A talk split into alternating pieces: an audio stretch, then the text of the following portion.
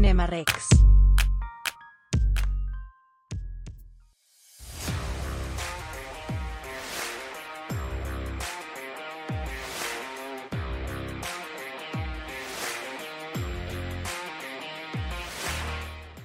Hola, hola, bienvenidos otra vez a Cinema Rex. En esta ocasión nos acompaña nuevamente Ale, Ale Lomelí. Muchísimas gracias por, por acompañarnos de nuevo. Es un honor, es un gusto tenerte por acá de nuevo. Tenemos varias películas que comentar, eh, por ahí unas este, más, más famosonas que otras, pero todas muy interesantes. Eh, no sé si también nos, nos puedas compartir un poquito porque estás empezando un nuevo proyecto este, para que te sigan, para que te conozcan, conecten también en tus redes y todo eso. ¿No, ¿Nos ayudas? Sí, claro. Bueno, Rafa, muchas gracias por invitarme de nuevo, que ya se vienen varios proyectitos, incluso uno juntos. Pero les adelanto que ahorita estoy eh, retomando un proyecto que ya tenía algunos años con él, lo dejé un poco de lado, pero ahora vamos a retomarlo, que es eh, un sitio sobre crítica y ah, vamos a hablar de cine, ya sea noticias o lo que esté pasando, como por ejemplo ahorita en el Festival de Cannes. Pues los invito a que me sigan en el cine que soy. Eh, por ahí así me encuentran en redes sociales, Facebook, Instagram, Twitter, eh, próximamente TikTok. y ahí vamos a estar hablando y comentando de cine, estrenos y pues todo lo que vaya saliendo de festivales, ¿no? También. Sí, exactamente. Entonces te pueden seguir como el cine que soy. Así es. Todo junto, ¿verdad? Perfecto. el cine que soy. Perfecto, y si no, de todos modos, aquí en los comments del, podcast voy a dejar los links para que la sigan. Va a subir material muy bueno, este, reseñas y demás, síganla porfa para, para estar conectados en sus redes. Este, muchas gracias, Ale. Y entonces empecemos. Eh, hay un par de películas que ya vimos los dos, este, que, fueron interesantes para nosotros. Eh, la primera de ellas se llama eh, Susume, aunque el nombre en japonés es algo un poco raro, pero básicamente en, le pusieron Susume en México, creo que también solo se llama Susume. Susume, sí, solo así llegó a cartelera, es un nombre muy cortito, pero sí, como bien dices, en su idioma original siempre cambia, ¿no? Su significado y todo. Pero bueno, Susume que hace alusión al personaje principal de esta historia. Exactamente, exactamente. ¿Nos quieres ayudar con una reseña para adentrarnos un poquito en la película? ok, bueno, eh, Susume es la nueva película del director Makoto Shinkai. Eh, yo honestamente no he visto sus dos trabajos anteriores, los tengo un poco pendientes, ya no los alcancé a ver para este live, pero sí sé que es un director en realidad que tiene una muy fuerte base de fans. Siempre aquí el cine también japonés es muy bien recibido. Entonces, eh, esta película que aparte sí estuvo formando parte de la competencia oficial del Festival de Cine de Berlín del año pasado, perdón, del Festival de Cine de Venecia. Ah, no, no, no, este estaba bien, Festival de Cine de Berlín. Entonces, veamos, o sea, ya estamos viendo cómo el cine de animación no es que sea un género aparte, sino es que ya se está, es siempre lo debemos de considerar como un, un cine importante, ¿no? No, sí, ok, sí tiene esta cuestión del que es de animación, pero justo eh, tiene muchos méritos y muchos valores, ¿no? Creo que siempre una buena historia eh, va a trascender más allá de los géneros, ¿no? Entonces, bueno, eh, Susume es una película, la verdad, muy, muy bonita, muy conmovedora, pero también que toca temas, eh, pues sí, muy importantes, ¿no? Incluso como, como el duelo, la muerte, la, el amor, ¿no? Entonces es, es, una película, una gran aventura y también que trae a colación varios temas muy propios también de la cultura japonesa, eh, que hablan mucho también de esta cuestión de los terremotos incluso y de la, gente que ha muerto en estos desastres naturales, ¿no? Todo esto lo toca de una forma muy, muy, muy, muy, muy atractiva este director y aparte en una historia de una chica que está a la vez buscando el amor, pero también eh, un poco reconciliándose con una parte de, su pasado, ¿no? Con la, con la muerte de, de, su madre, que también este, pues, le sigue un poco em, ahí moviendo muchas cosas, ¿no? Que, que, no ha, que no ha cerrado. Entonces para mí es una película, la verdad, muy valiosa que si ustedes tienen oportunidad de verla, eh, no se la pierdan. Yo la verdad tuve la oportunidad de ver la versión subtitulada. Me gustaría verla también en su doblaje al español, que ya me han platicado que la verdad que es un buen doblaje. Eh, entonces, pues ve, será interesante comparar las dos versiones, ¿no?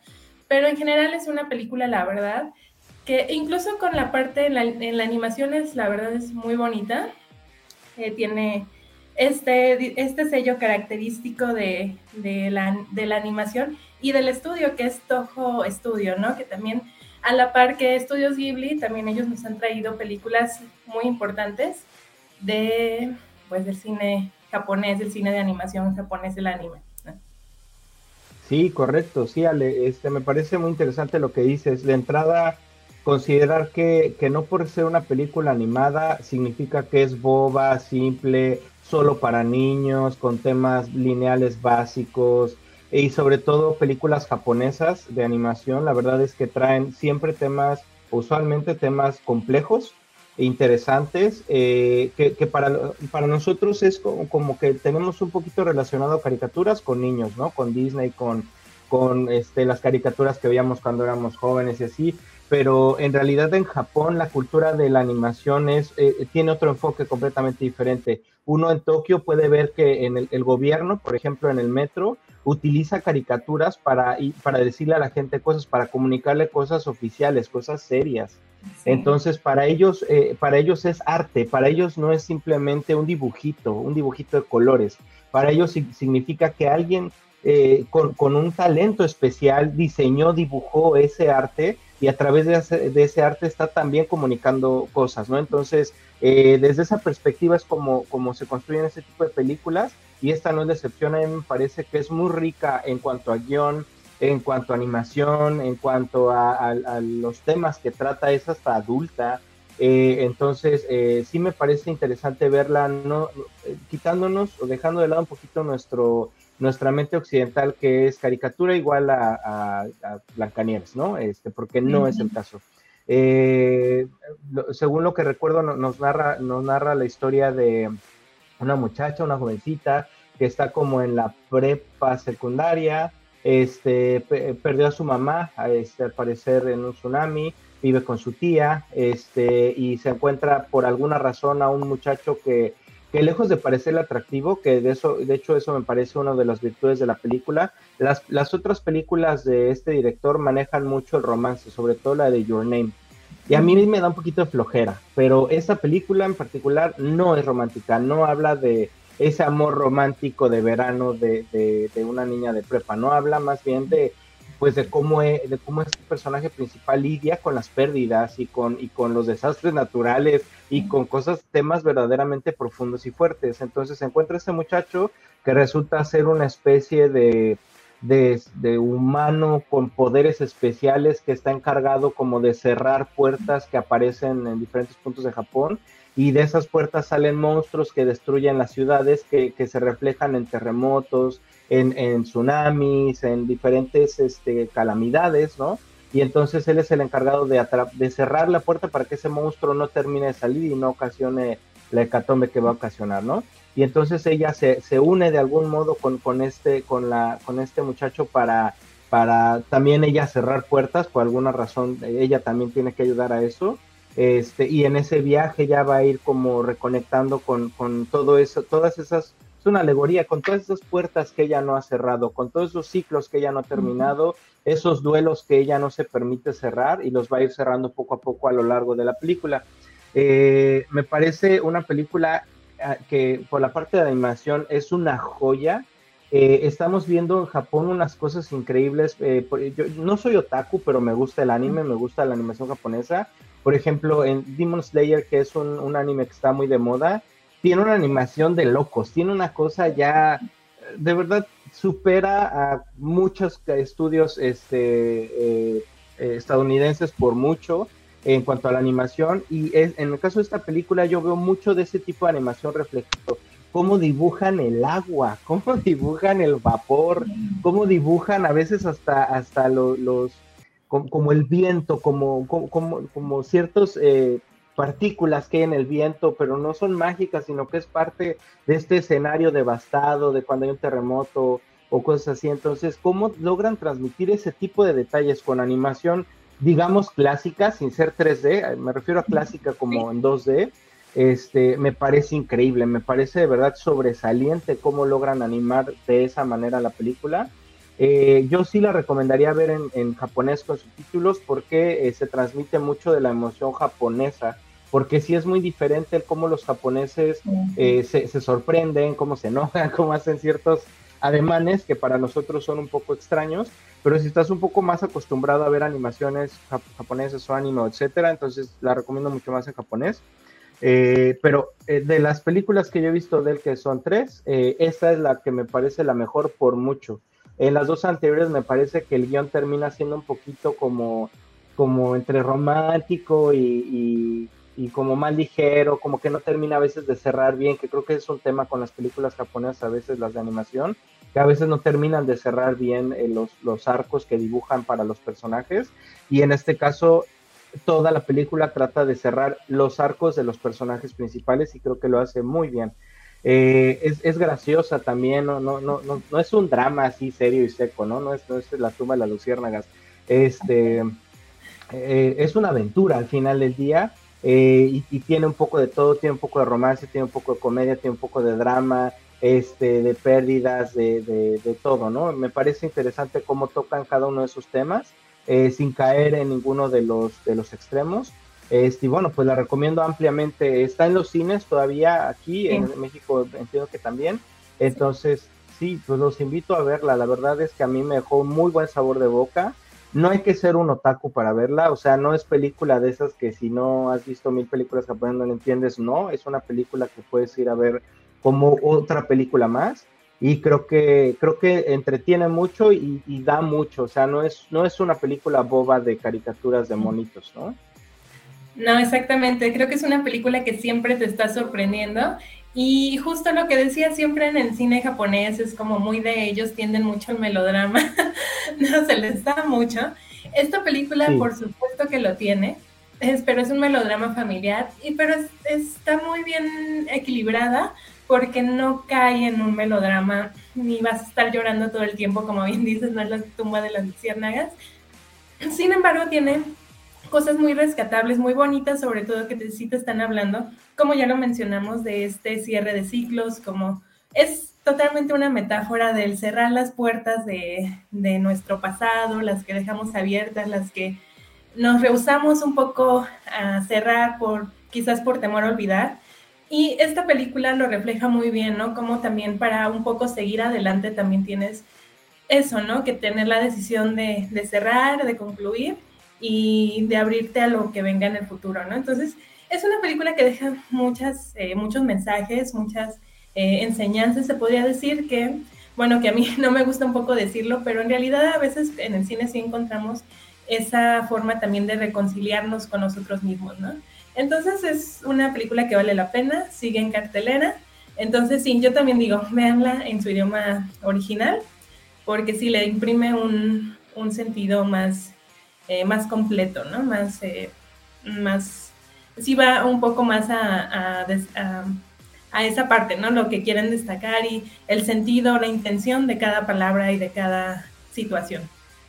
Sí, sí, correcto, Ale. Sí, este, me gustaría nada más añadir, eh, me gusta cómo manejan de algún modo el empoderamiento femenino. La protagonista es una mujer. y no lo manejan de un lado chantajista ni de un modo exagerado, este, ni, ni, como que por ser mujer ya puede hacer todo, no, ella sufre y ella le tiene que echar todos los kilos del mundo para lograr lo que, y sacrificar cosas que ella ama de, y, y, meterse al, lodo profundo que a veces eh, le representa el duelo que ella no quiere pasar, entonces es una mujer que tiene este viaje del héroe, que lo tiene que enfrentar con fuerza, con, con, con atrevimiento, con arrojo, este, entonces un empoderamiento femenino me parece que muy bien dibujado y que no depende de un hombre, ¿no? Que no es esta clásica que llega el príncipe a rescatarla, sino y, que no necesita, eh, y al contrario, exacto, y que no necesita que la rescate nadie, sino es ella salvándose ella misma. Es una historia, eh, me parece que, que, de algún modo coloca como tiene que ser el, el empoderamiento femenino eh, y puede ser una historia muy valiosa para también de, de ese lado, ¿no? Eh, de acuerdo, de acuerdo. así es, Ale, así es. Entonces, pues bueno, la recomendamos los dos, eh, no se la pierdan en cines. Sí, y ya está empezando a verse en plataformas, entonces igual si la quieren ver en plataforma, pero por el tema de la animación, creo que en cine sí le va a dar un extra. Sí vas a poder apreciar más detalles y más elementos que, que en una pantalla no siempre se logran apreciar igual, ¿no? A mí me parece que la experiencia de ir al cine sigue siendo incomparable a verla en casa, ¿no? El, simple hecho de meterte en una sala oscura ya te mete una atmósfera de tu cerebro, en una atmósfera que te permite apreciar mejor. Y esa es una película que tiene muchos detalles para apreciar, ¿no? O sea, si fuera este, una película mensa de, de, algún, pues sí, de algún de alguna casa cinematográfica ahí este, gringa, pues diría, bueno, pues en su casa, no importa. Pero en este caso creo que sí le añade valor el verla en cine. Sí, de acuerdo, sí, totalmente, porque aparte sí tiene un trabajo de animación, de espectáculo, de imaginería que sí tiene que ser visto y apreciado en una pantalla grande. Entonces, si no se la pierdan, vayan, la verdad, de verdad no se van a arrepentir. Sí, correcto. Así es, Ale, perfecto, muchas gracias. Ahora, si quieres, pasamos a la segunda que vimos los dos, que se llama Sundown. Así es, sí. Así es. Aquí estamos divididos. De, Michel Franco, sí. Ah, aquí estamos divididos los dos porque Ale me comenta que no le, no le gustó. Y a mí no me encantó, pero no me pareció del todo mala. Entonces, a ver cómo nos va con esta. Este. Eh, ¿Quieres darnos una sinopsis de la película para, para entrarle? Sí, está bien, me parece bien. Eh, bueno, Sundown aquí en México fue estrenada con un subtítulo que se llama Secreto en Acapulco o Secretos en Acapulco. Bueno, es la nueva colaboración de Michelle Franco con el actor Tim Roth, que, bueno, recordemos que cuando este Michelle Franco compitió en un festival de Cannes, eh, Tim Roth se quedó como muy impresionado con su trabajo y desde entonces vienen eh, con esta colaboración que ya había dado un fruto que fue Chronic. También le pusieron algún otro subtítulo que no recuerdo en este momento, pero bueno, Sundown es, esta, pues, una película, es una película muy corta, aparte, como creo que ni llega a la hora y media. Eh, es el drama. ¿Perdón? Hora 22 dura, sí. exactamente, es, una película muy corta. Eh, es una película que gira en torno a un hombre que eh, que está con su hermana vacacionando en Acapulco, su hermana y sus sobrinos. Y de repente reciben la noticia de que pues la madre de ellos ha fallecido y tienen que regresar a Londres. Por cuestiones que no quedan tan claras o que no se explican de una forma tan explícita, este personaje se queda en Acapulco fingiendo que perdió su pasaporte, su, su pasaporte y se queda ahí en, Acapulco. Se nota que trae cargando un peso ahí emocional o que está pasando por una situación compleja y conoce a una chica y ahí este, se queda hasta que un día su hermana regresa porque eh, resulta ser que son herederos de una empresa productora de carne, me parece, muy millonaria y tienen que decidir qué onda con la herencia, ¿no? Eh, bueno, pasan situaciones y poco a poco vamos un poco descubriendo, pues, eh, qué es lo que trae este personaje cargando un poco en sus hombros este peso emocional que, que, se nos sugiere siempre porque eso sí tengo que decir, este Tim Roth está muy comprometido con su personaje y creo que eh, yo lo percibo que siempre pone más que lo que el propio guion nos está, le está dando y nos está dando a nosotros como espectadores, ¿no? Entonces es a grandes rasgos de eso lo que trata esta película. Y bueno, eh, sí, esta ha causado un poco de división entre, nosotros. pero, bueno, es, es, un poco lo que va. También mencionar que eh, la actriz que sale de la, la hermana de Tim Roth es Charlotte Gainsbourg y bueno, creo que en sí los el personaje siempre principal y creo que en, el que gira todo es Tim Roth. Entonces, es, eh, es, está, es así, en grandes rasgos, esto va la película. Exacto, sí. Este, eh, me, pareció muy buena tu sinopsis. Eh, eh, yo nada más le agregaría que hay elementos de los que acabas de comentar que no son explícitos. Por ejemplo, el hecho de que es su hermana no es explícito. Entonces, cuando comienza la película, tú ves a, a un hombre, una mujer y dos chavos, adolescentes, en un hotel muy lujoso. Parece ser una playa en México, no es claro dónde es. Este, pero la arena es blanca, este, la verdad es que el hotel es precioso y usan mucho de esta eh, piedra caliza que se usa en la Riviera Maya, entonces pareciera ser Cancún o la Riviera Maya de este hotel. Eh, hay muchas palmeras y plantas, vegetación que parece de ser de la Riviera. Eh, no sabes qué onda con ellos, se ve que la mujer toma medicamentos, se ve que los hijos le entran bastante bien al alcohol, aún siendo adolescentes. Este, y se ve que él está desolado. A mí me parece que desde el principio de la película es, es un actorazo este señor, ¿eh? un actorazo, como dices, le imprime más de lo que debe a veces, y esta no es la excepción. Este, la película es él.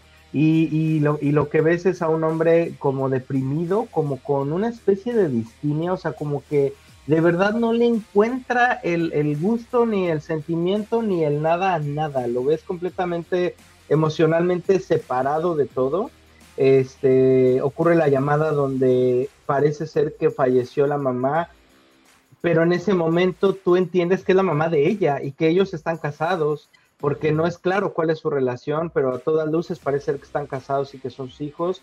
Entonces eh, recibe la llamada ella y ella, e, esta, actriz Charlotte eh,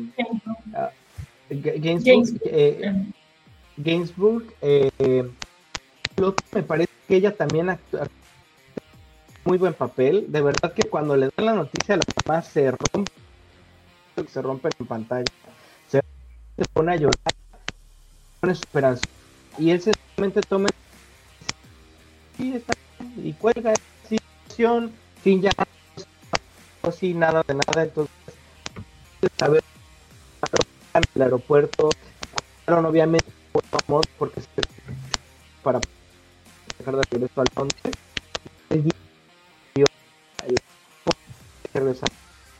se pone muy mal, quiere que se ella, dice que no, que no tiene el pasaporte, que este ya con los niños en el avión.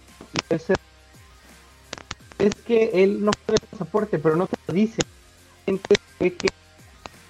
de hecho, se sube a un taxi, habla inglés y le dice al taxista, y el taxista le dice, ¿qué hotel? ¿A cuál hotel quieres ir?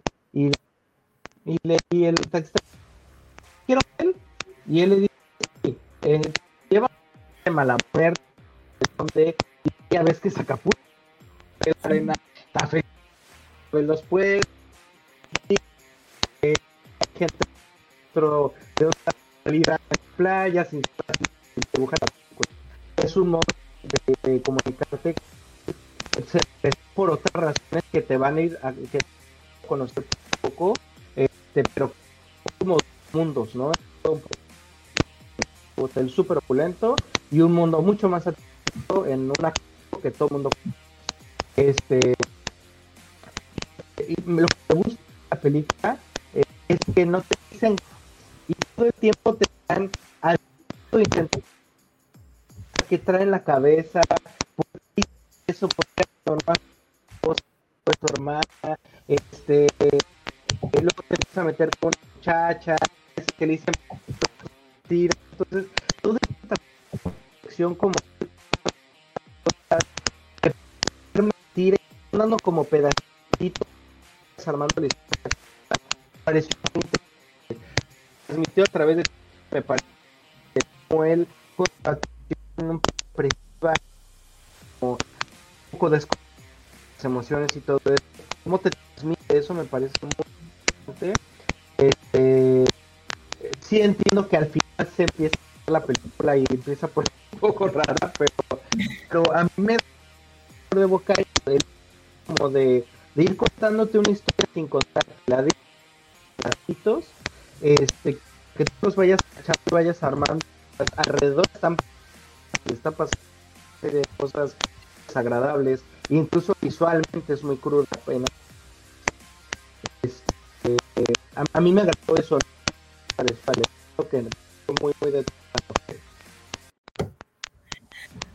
Pues sí, bueno, creo que en, en general, bueno, siento que a mí la película también no, para mí no termina de cuajar porque si bien, si no, o sea, a mí me gustan incluso que la película no te dé toda la información, ¿no? Sino más bien que tú vayas también construyendo, que un poco que las películas no subestimen al espectador, que es un poco lo que tienen que hacer, ¿no? Pero, ah, por ejemplo, aquí en, en Sundown, yo siento que sí le hizo falta tal vez un trabajo más de guion, un poco para que también justo ese final se sintiera, ah, pues sí, más redondo, más con, consecuente con lo que hemos visto, ¿no? Por otro lado, siento que tal vez sí, siento incluso que esta historia hubiera quedado muy bien en un cortometraje o un mediometraje, o, bueno, cortometraje, porque incluso la película es una película de una hora veintitantos. Creo que eso, creo que por otro lado hay personajes que más que aportar a la historia de, del personaje principal, están como un poco contaminando también este drama, el drama interno que está por el que está pasando. Me pasó, por ejemplo, con el personaje de Charlotte Gainsbourg, que creo que para efectos de la, de la historia eh, tiene muy poco que ver, ¿no? Incluso podría no estar, incluso el de, los, de sus sobrinos o hijos, lo que sea, podría no estar y se entendería muy bien, ¿no? creo. Supongo esa es como un poco mi, perspectiva. Por otro lado, bueno, que incluye a Charlotte Gainsbourg, que es una gran actriz, eh, que aparte es musa de Las Pontrier y la hemos visto en varios papeles. Siento también que es un poco eh, como, la como un poco presuntuoso por Michelle Franco de incluirla, de decir, miren, filmé con, con Charlotte Gainsbourg, ¿no? Porque para mí la verdad es que su personaje tiene muy, muy poco, muy poco que ver con el drama o aporta muy poco en realidad. Sí están ideas sugeridas, como bien lo mencionas, de esta cuestión de los hijos, que tal vez uno le encanta abusar del alcohol y todo eso, pero también digo, son cuestiones que sí son líneas que igual pudieran tener un potencial también para un poco eh, eh, trabajar el arco de este personaje, del personaje principal de Tim Roth y creo que al final nada más quedan como toques ahí, notas de color. Y como digo, ¿no? Como cosas que están contaminando el verdadero drama, ¿no? De este personaje. Que incluso ya ha llegado en un momento, pues sí vemos que él está pasando por una situación de salud grave y todo, ¿no? También por ciertas cuestiones se lo llevan a la cárcel y también esa parte ahí, por ejemplo, como Michelle Franco, este, eh, ambientó todas este, estas escenas, secuencias de en la cárcel, la verdad le quedó muy bien, eso se lo reconozco. Y pero sí, hay como, hay cuestiones que a mí no me terminaron de, de convencer. En el caso de Tim Roth me gustó, la verdad que es un actor muy capaz, muy buen actor. Y, y está mucho su compromiso, eso también lo destaco, ¿no? Que por su parte, sí mm, sí, sí ayudó mucho a construir precisamente este conflicto interno, ¿no? Sí logró bajarlo y sí logró transmitirlo. Entonces, yo me, yo me quedo con eso, con Tim Roth, y para mí sí hay cosas de, de guion que sí le hicieron falta trabajar a Michel Franco, que yo lo percibo así, ¿no?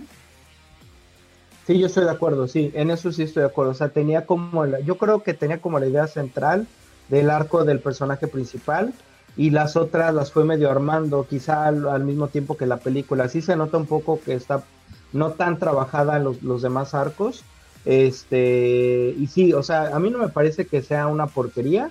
Este, no sé si la volvería a ver, pero no me desagradó. O sea, tampoco diría, si, si se la topan en, México está en la Cineteca, se la topan en la Cineteca ya no tiene nada que ver. Me parecería interesante el experimento de verla por el hecho como de, de ver cómo la narró, como eh, sí, yo, yo estoy de acuerdo contigo, quizá pudo ser un mediometraje o un corto, hasta un corto en vez de un largo, este, porque le sobran pedazos y de repente es pesada y es lenta, cuando innecesariamente, ¿no? O sea, no, no es que eso sea malo, eh, pero, pero me quedaría como con este rollo de, como, como de ir dejando, como de ir contándote la historia como si la, la hubiera partido en pedacitos y te los hubiera dejado colocados a lo largo de la película y tú los tienes como que ir agarrando, ir este, acomodando. Ahora, no es Memento tampoco, ¿no? Que eso es una joya de este tipo de película.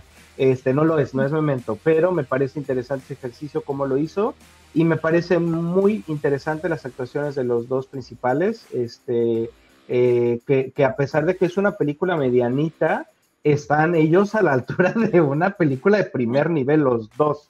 Los dos están dándolo todo y son grandes actores con grandes talentos y me parece interesante cómo entre ellos dos arman la película. No hemos visto ejercicios donde la película son los actores y este creo que es uno de los casos.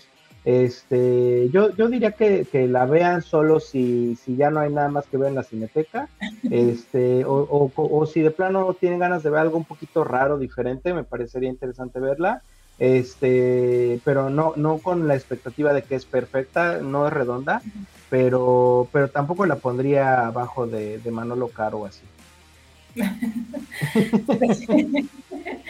sí, claro, es, es, que también es interesante precisamente que cada espectador vea películas y haga su propia opinión. Es también interesante seguir la carrera de un director que tiene propuesta, o sea, que también genera estas divisiones, también es importante. Eh, la verdad que Michel Franco se ha posicionado como un director a seguir. Mi película favorita de él sigue siendo Después de Lucía. Esta película, la verdad, la sigo viendo como una película, un ejercicio muy bueno. Ahí sí, de personajes, desde una situación muy extrema. Eh, hace un año, dos años nos sorprendió, también dividió mucho con Nuevo Orden. Y está bien, está bien que haya directores también un poco que que te muevan y que generen polémica, porque pues también de eso se trata el cine, ¿no? Y coincido también que obviamente tener a estos dos grandes actores en esta película, la verdad, va a elevar la experiencia. Ahí se nota que cuando también confías en, en actores, la verdad, muy comprometidos con su arte y con mucho talento, la verdad que también puedes encontrar cosas muy buenas, aunque la película tal vez no sea lo mejor, siempre te van a, te vas a ir con una muy buena experiencia, ¿no? Con un buen, un buen sabor de boca, por lo menos por esa parte. Así es, así es. ¿La recomendarías a la gente verla? Claro, por supuesto. O sea, yo la verdad que siempre, aunque incluso me pasó con Que Viva México, que también, que yo, o sea, a la media hora ya estaba diciendo, faltan dos horas y media hora que esto termine. yo digo, cada quien vaya y haga su opinión. Nosotros les podemos decir por qué sí, por qué no, pero siempre es importante que las personas, la audiencia, el público vaya y eso, se forme su opinión y se haga el debate más grande. Claro, claro, Ale. Sí, sí, yo también recomiendo verla, este, verla, pero no con mucha expectativa. Exacto. Con reserva. Así es.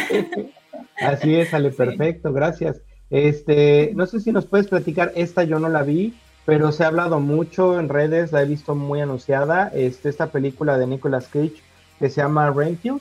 Este, en Estados Unidos ya no está, ya no la alcancé, pero, pero eh, en cuanto salga en plataformas quiero verla. Ah, yo no soy fan de Nicolas Cage, la verdad es que me queda un poquito gordo, pero sí soy fan de los vampiros y me parecería que, que, la, que la tengo que ver. Entonces, no sé si nos puedes platicar un poquito de la película, de qué es, de qué te pareció. Claro, es, bueno, yo la verdad sí, era una de las películas que esperaba para este año. Es, eh, bueno, Renfield. Aquí en México, como nos encanta ponerle subtítulos, le pusieron asistente de vampiro. no, ¿por qué?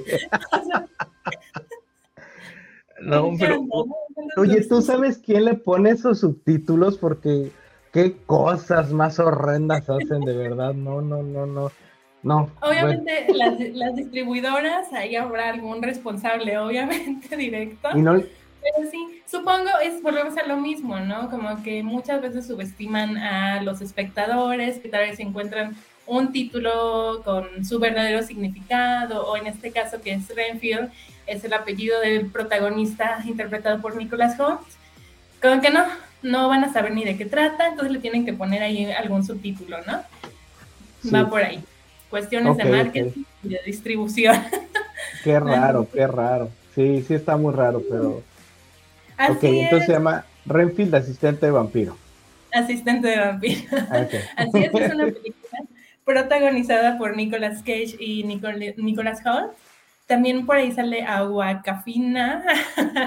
Entonces, Aguafina, sí. Agua, ándale, esa. Em, bueno, es, es una película dirigida por Chris McKay. Chris McKay, que también eh, creo es responsable, ¿no? También dirigió La Gran Aventura Lego. Es un director que de entrada maneja muy bien la, el humor, ¿no? Es como parte de, de su sello característico. Y esta película es una comedia, una comedia muy, muy ligera. Y a mí me gustó mucho, la verdad me, me gustó mucho. La película habla de Renfield, es el asistente sí, de el gran vampiro por excelencia que es Drácula, que es interpretado en esta ocasión por Nicolas Cage. Okay. Em, habla eh, a grandes rasgos y se podría eh, resumir muy sencillo como que Renfield llega a un punto en el que ya está, ya está un poco harto, ya está a su límite por la explotación que le está ejerciendo Drácula, ¿no? Que le exige y le pide que le lleve sangre fresca, sangre muy específica, de personas muy específicas para que él vuelva a su forma, eh, pues a su máximo esplendor, ¿no? Entonces, eh, Drácula le pide la sangre pues de, de, las chicas del equipo de porristas, de monjas y pues esas son las sangre que necesita. Entonces, eh, Renfield tiene que hacer lo posible por conseguírsela y pues vemos cómo esta misión pues va a llevar al límite su, su, estado emocional, ¿no? Y en, eh, resulta que él consigue la, la sangre para Drácula mientras consigue las de este pedido especial en un grupo de autoayuda, en un grupo de personas que están lidiando con relaciones tóxicas, ¿no? Entonces, a mí. bueno, ¿y qué más grande relación tóxica que la que él tiene con Drácula? Entonces la película a mí me gustó porque va en ese sentido, precisamente te está hablando de, de cómo, de cómo ciertas personas te vampirizan, ¿no? Vampirizan tu esencia, vampirizan tu ser. Y también entras en una dinámica de toxicidad que, de la que ya no puedes escapar o de la, que es muy difícil escapar. Eso es lo que creo que me terminó conquistando de esta película, porque dentro de su ligereza y dentro de su comedia, incluso boba, muy, muy, eh, muy gore, incluso tiene escenas también muy gore que si eres fan del gore te van a encantar sino hay unas que la verdad te causan mucho impacto, pero están dentro de este desparpajo, ¿no? Y creo que dentro de eso la, la película consigue muy bien aterrizar sus, sus ideas y sus objetivos y entregarte al mismo, al mismo tiempo una película disfrutable, entretenida, ligera, de esas que siempre necesitamos, ¿no? Porque también el cine es para eso, ¿no? Para divertirnos y pasarnos bien un momento, ir a reírnos, y luego retomar nuestra vida, ¿no? Entonces, y esta película creo que aparte sí nos deja un mensaje muy bueno y muy, un poco eh, eso, ¿no? De reflexionar en nuestras relaciones laborales, personales y también hasta qué punto estamos cediendo más allá, ¿no? De lo que podemos permitir y también cómo podemos darnos cuenta y escapar de precisamente de esto, ¿no? De esta palabra que últimamente se puso muy de moda, que es eso, la toxicidad, ¿no? Las relaciones tóxicas. Están muy bien, Nicholas Holt, la verdad que este chico es muy buen actor, ya lo hemos visto, dramático, comedia, en comedia funciona muy bien. Y la mancuerna que hace con Nicolas Cage, la verdad, está también muy bien. Consiguieron una gran química, una gran complicidad y eso, ¿no? Un detalle, eh, eh, Nicolas Cage, bueno, para basarse en toda esta parte de, del vampiro, de su apariencia, el director se inspiró en el personaje de Bela Lugosi en la película Drácula.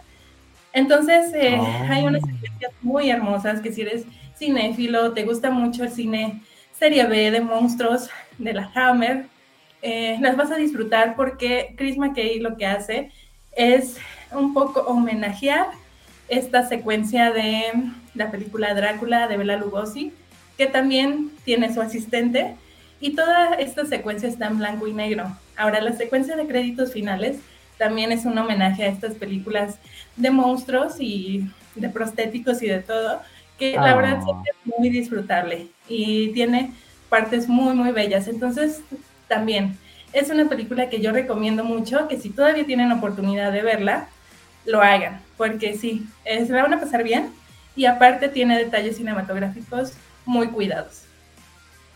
Wow, wow, vale, se interesante. Yo odio a Nicolas Cage, pero amo a los vampiros y ya me la antojaste mucho. En cuanto salga, la voy a ver. Se ve muy divertida. Sí, véanla, la verdad es que se la van a pasar bien. Y aparte en este revivo que está teniendo también Nicolas Cage, el año pasado que salió El peso del talento, por ejemplo, que ya por allá aquí ya parece ser que también Nick Cage ya está viendo más allá de pagar deudas, entonces ya está tomando proyectos interesantes también. Claro, sí, claro, sí, sí, sí. Creo que eso sí sabe el escoger proyectos, eso sí le, le, reconozco. Este, no, no, no, ubicaba a este muchacho, Tim eh, Nicholas Holt, eh, es el que sale de Bestia en X-Men. Y hay una serie que se llama The, Great, que es de Catalina la Grande, sale de Peter del Rey y hace un de, comedia. Ajá, es de comedia. es, un actorazo, es un actorazo. sí, es muy buen actor, que yo esperemos que también tenga más, eh, más presencia. Lo vimos desde niño en esta película de Un gran chico, que aquí se llamó así. Eh, em, no me acuerdo cuál es su título en inglés, pero sale con Tony Collette, por ejemplo. Hugh Grant también sale en esa película. Entonces, oh. este chico se ha movido muy bien, la verdad, también creo que ha escogido proyectos muy interesantes. Actualmente dije que justo acaba de estrenar la temporada 3 de The Great. Entonces, eh, en comedia funciona muy bien. Entonces, él también en drama, creo que es un actor que, que vamos a estar escuchando mucho de él, también lo vamos a seguir escuchando. Y creo que pronto puede llegar su gran oportunidad también. Sí, yo también creo que es un buen actor y no solamente en comedia. Sí, ojalá que sí, ojalá que sí crezca. Me parece bueno. Perfecto, Ale, me encantó, me encantó esta, sí la quiero ver. Y no sé si nos da tiempo y si tiene chance de, contarnos un poquito de otra que viste tú, que se llama Mafia Mama. Mafia, así es. Bueno, que aquí en México llegó con el título de La heredera de la mafia.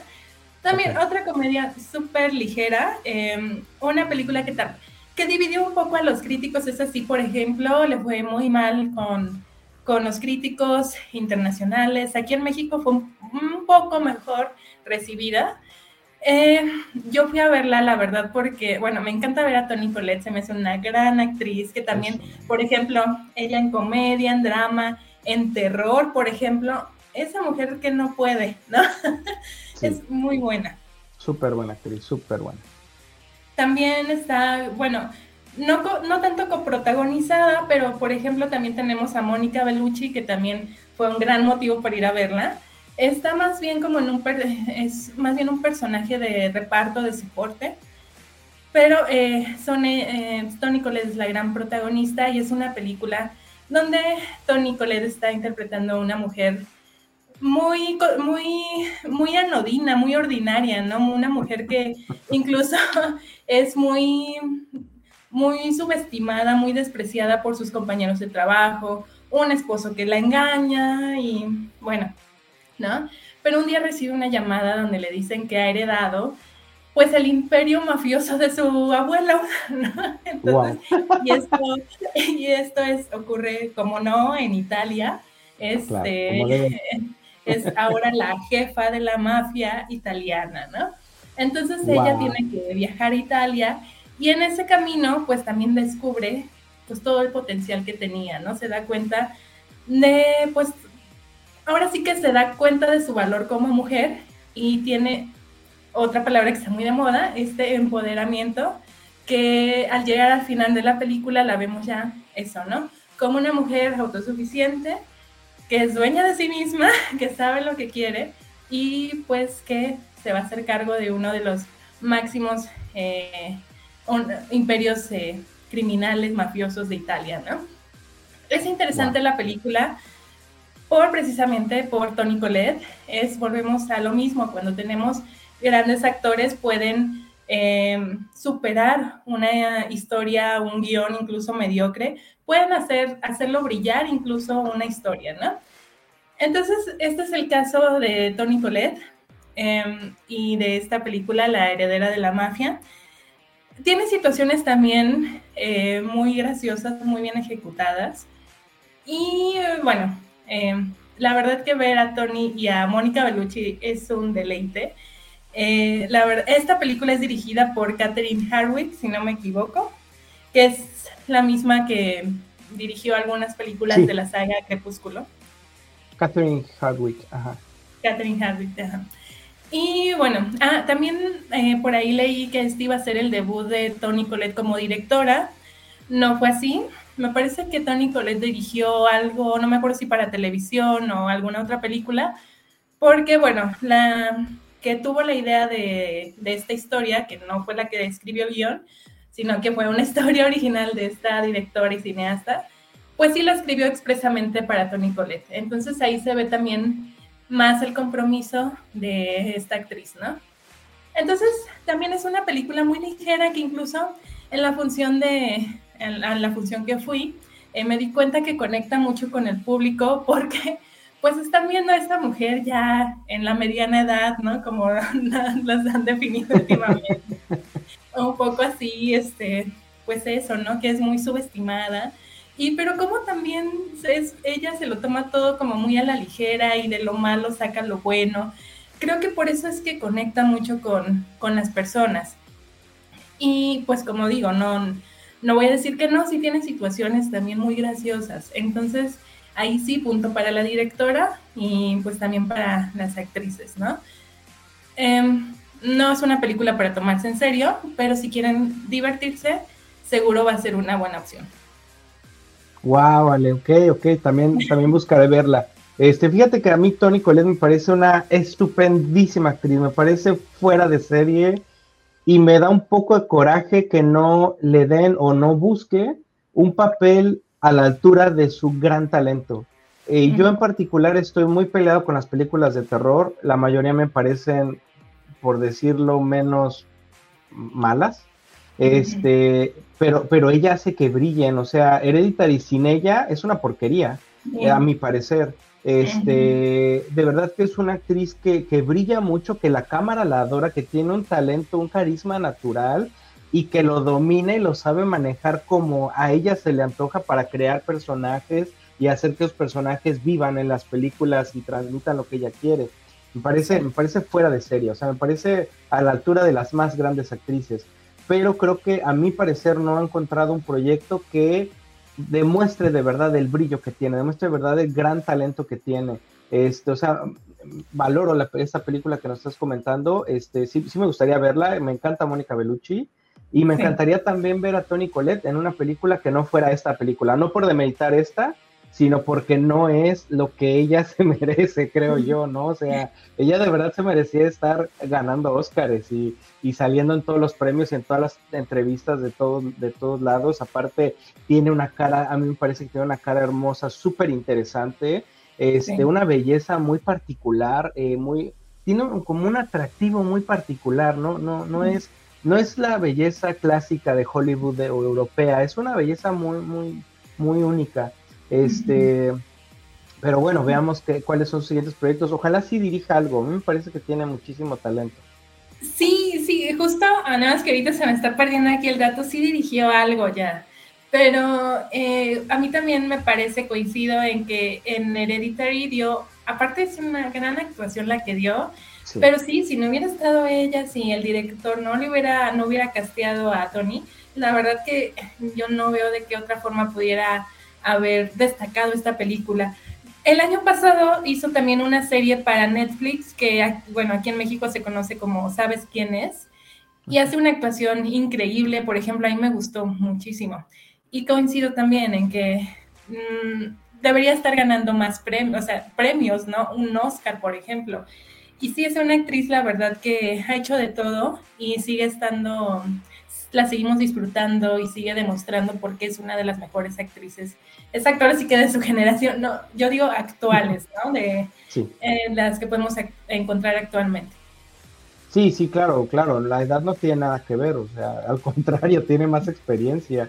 Este, y, y, ella tiene aparte como una jovialidad natural que maneja muy bien las películas. O sea, en Hereditary le crees que puede correr y escalar de esa manera, hacer las cosas que hace, este, lo transmite muy bien. Me encantaría verla en un proyecto serio, en un proyecto en donde ella se comprometa eh, comprometa su talento con, un proyecto de un muy buen nivel, de un gran nivel. Me encantaría verla brillando mucho y no en peliculitas de terror mensas.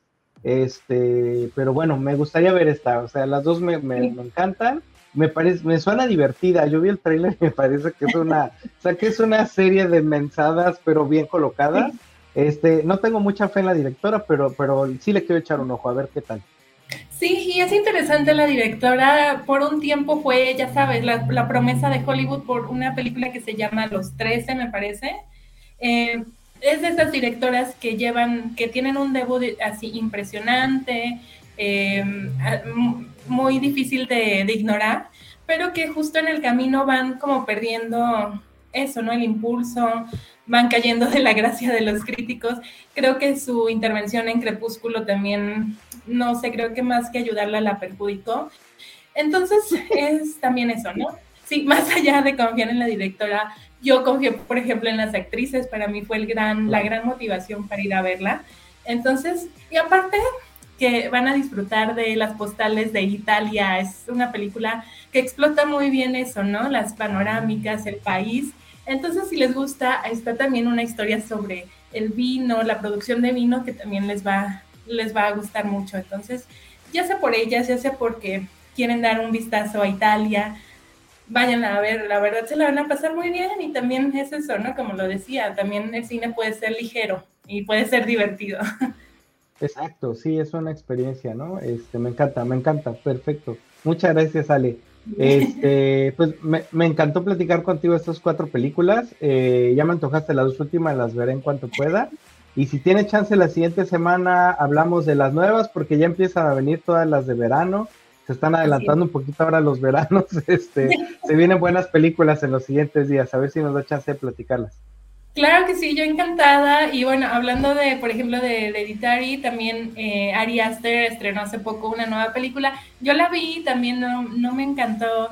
Que también si hay oportunidad la podríamos platicar porque está protagonizada por Joaquín Phoenix, que es otro caso de oh. actor muy comprometido, pero bueno, ya la platicaremos en su momento, ojalá se pueda. Va. Y pues yo encantada, se viene mucho cine, mucho cine de verano, muchos blockbusters. Hoy salió el tráiler de Misión Imposible, eh, eh, la nueva, se ve muy bueno. Entonces ya estaremos platicando también de todo lo que viene de materia cinematográfica. Sí, sí, platiquemos más. Muchísimas gracias, Ale, por acompañarnos y nos vemos a la próxima. De verdad, muchas gracias. Eh, recordamos tus redes para que te sigan en el cine que soy, todo junto, arroba el cine que soy. Este, síganla en redes, va a estar subiendo contenido, este, sube muy buen contenido, de verdad, eh, échale un ojo a lo que a lo que va a estar subiendo en las siguientes semanas ella. Este, y nos seguimos viendo por aquí en Cinema Rex. Muchísimas gracias a todos. Muchas gracias, Ale. Gracias. Nos vemos a la próxima. Bye. Bye bye.